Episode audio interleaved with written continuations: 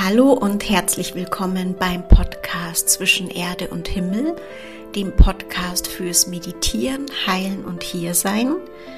Mein Name ist Brigitte und ich möchte heute über Massagen sprechen und warum sie nur bedingt Spannungen lösen können.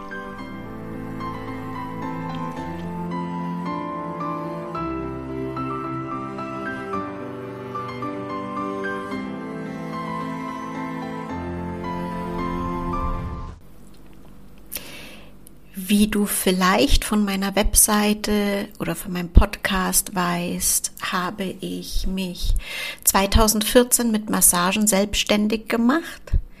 Habe zuerst mit mobilen Massagen begonnen, habe im Büro, in den Büros Massa Rückenmassagen angeboten, war an den Wochenenden jahrelang in einem Tagesspar tätig habe Schwangerschaftsmassagen bei mir zu Hause gegeben, andere Massagen. Ich weiß nicht, wie viele Ausbildungen in wie vielen Massagetechniken ich gemacht habe, von Ayurveda bis ähm, Lomi Lomi, bis klassisch, bis balinesisch, bis indisch. Also so ziemlich alles Reflexzonen weil ich unbedingt den Menschen helfen wollte und ähm, helfen wollte, dass Energie wieder fließt.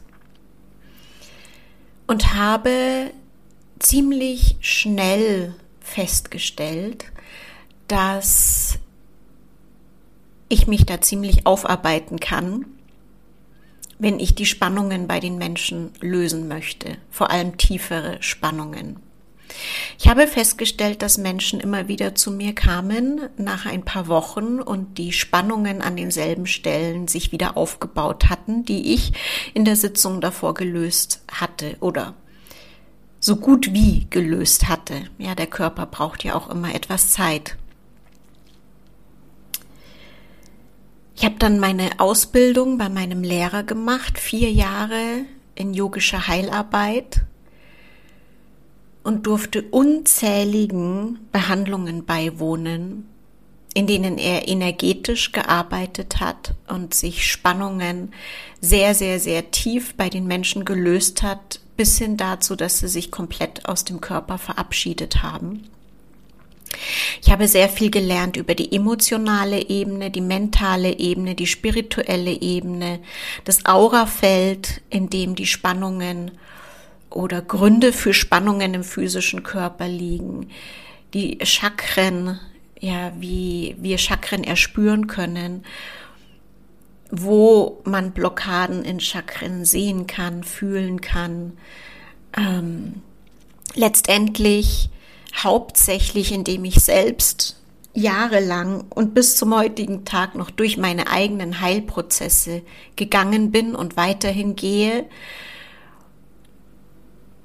jeden Tag praktiziere, jeden Tag meditiere, jeden Tag ähm, mich mit Heilung beschäftige und in erster Linie dabei mit mir selbst, weil wir nur so weit Menschen begleiten können und ähm, das Energiesystem verstehen können, wenn wir wirklich, wirklich, wirklich uns um uns selbst kümmern und mit uns, um uns selbst kümmern, meine ich wirklich zu praktizieren und tief in diese Lehre und in diese Praxis einzutauchen. Dann habe ich meine Arbeit verändert in Energiearbeit, spirituelles Coaching und so weiter und so weiter. Dachte dann, dass es einfach so weitergeht wie mit Massage, habe aber gemerkt, dass äh, die Menschen gar nicht so offen dafür sind, sondern viele einfach nur zur Massage kommen wollen, die wollen ihre Ruhe haben, sie wollen über nichts nachdenken, sie wollen loslassen, dass sich jemand anders um den Körper kümmert und sie danach wieder entspannt nach Hause fahren, was ich total nachvollziehen kann, weil ich auch diese Art der Behandlungen genieße, Das Ding ist nur, falls du auch massierst und irgendwann ein Gefühl dafür bekommst, für die Effektivität ähm, und auch dafür, wie Energiefelder zusammenhängen und dass du als Masseur oder Masseurin auch selbst Teil eines blockierten Energiefelds bist, wenn du so nah bei einem Menschen bist,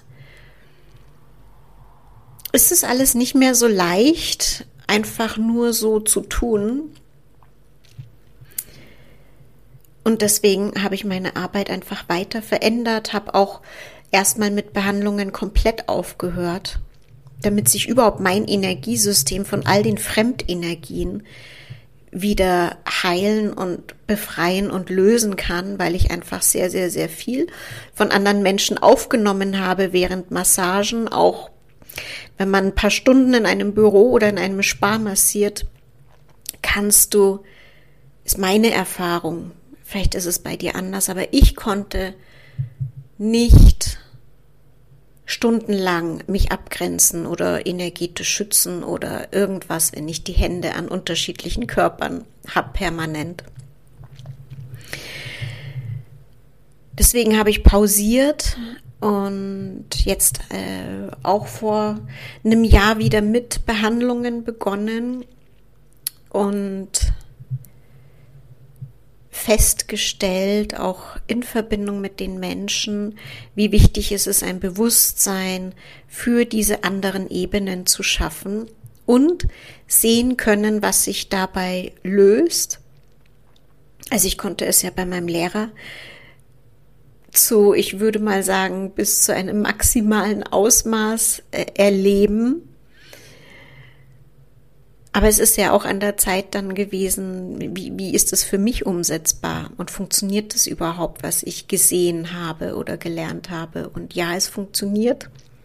Vielleicht nicht bis zu dem Ausmaß, ja, jeder lernt ja permanent weiter. Oder nicht zu dem Ausmaß wie ein Mensch, der mit den höchsten Energien verbunden ist, aber eben im eigenen Maß. Und was ich dir dabei heute mit auf den Weg, auf den Weg geben möchte, ist, ähm, dass Massagen wunderbar sind, um überhaupt Berührung zu empfangen. Gerade auch wenn du vielleicht alleine bist. Oder wenn du dir wünschst, dass dein Geist zur Ruhe kommt, ohne dass, irgend, dass du irgendetwas tun musst. Oder dass du einfach nur mein Gefühl für deinen Körper wieder bekommst. Ja. Abgesehen davon, dass Massage auf gesundheitlicher Ebene auch die Durchblutung fördert, die Lymphbahnen unterstützt oder die, den Lymphfluss unterstützt und so weiter und so weiter. Muskulär Entspannungen, ähm, Entspannung bringt und so weiter. Also also sind ganz viele positive Effekte, sonst hätte ich das nicht so viele Jahre gemacht und sonst würde ich das nicht heute immer noch machen, auch als Vorbereitung für die Energiearbeit.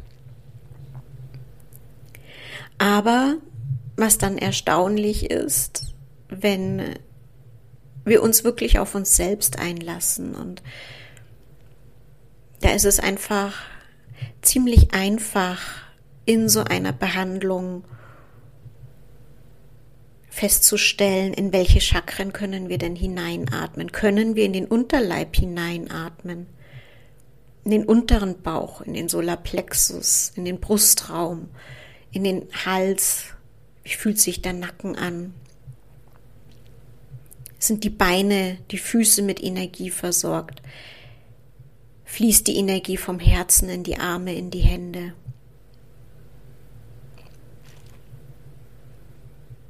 Und das ist, da können wir sehr schnell bemerken, wie es um unseren Energiefluss und unsere Energiezentren steht. Und es ist nichts, was wir uns irgendwie ähm, einbilden müssen, sondern es ist ganz klar fühlbar. Also wir können fühlen, wo unser Atem fließt und wo nicht. Wir können, je feiner wir unsere Sinne schulen, fühlen, wo Energie gestaut ist und wo wenig Energie ist und so weiter. Und das alles ähm, findet, kann in so einer Behandlung stattfinden, wo man auch gezielter, auch durch Handauflegen, durch die Begleitung, durch Fragen und so weiter ähm, tiefer tauchen kann. Und es gibt Dinge und Schichten, wo wir vielleicht auch nicht alleine hin wollen und wo es schön ist, wenn da einfach jemand dabei ist, jemand einem die Hand hält, jemand einem zuhört, man einfach vielleicht Dinge ausspricht, die man gar nicht wusste, dass man sie in sich hat, dass man Emotionen zulässt, ohne damit allein zu sein. Und um es konkreter zu machen, ist, ich kann Schultern, Nacken bestmöglichst mit allen möglichen Massagetechniken entspannen. Wenn aber im Verstand geschaltet ist, zum Beispiel, ich lasse Emotionen wie Wut nicht zu, weil wütend sein ist schlecht, werden sich die Spannungen im Nacken wieder aufbauen. Wenn ich Energien von anderen Menschen aufnehme und aufnehme und aufnehme, ohne dass ich es bemerke oder aus einem Harmoniebedürfnis heraus oder weil ich so mitfühlend bin oder wie auch immer. Und der Solarplexus verstopft.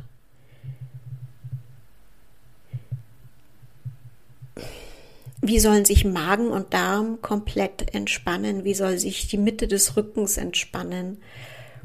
Da kommt keine Massage der Welt hin. Wenn ich ein bestimmtes Denken habe, wie zum Beispiel, keine Ahnung, irgendjemand ist vielleicht gestorben und ich halte irgendwie an dieser Trauer fest. Warum auch immer, vielleicht ist sie mein Begleiter geworden mein Leben lang, vielleicht ähm, was auch immer.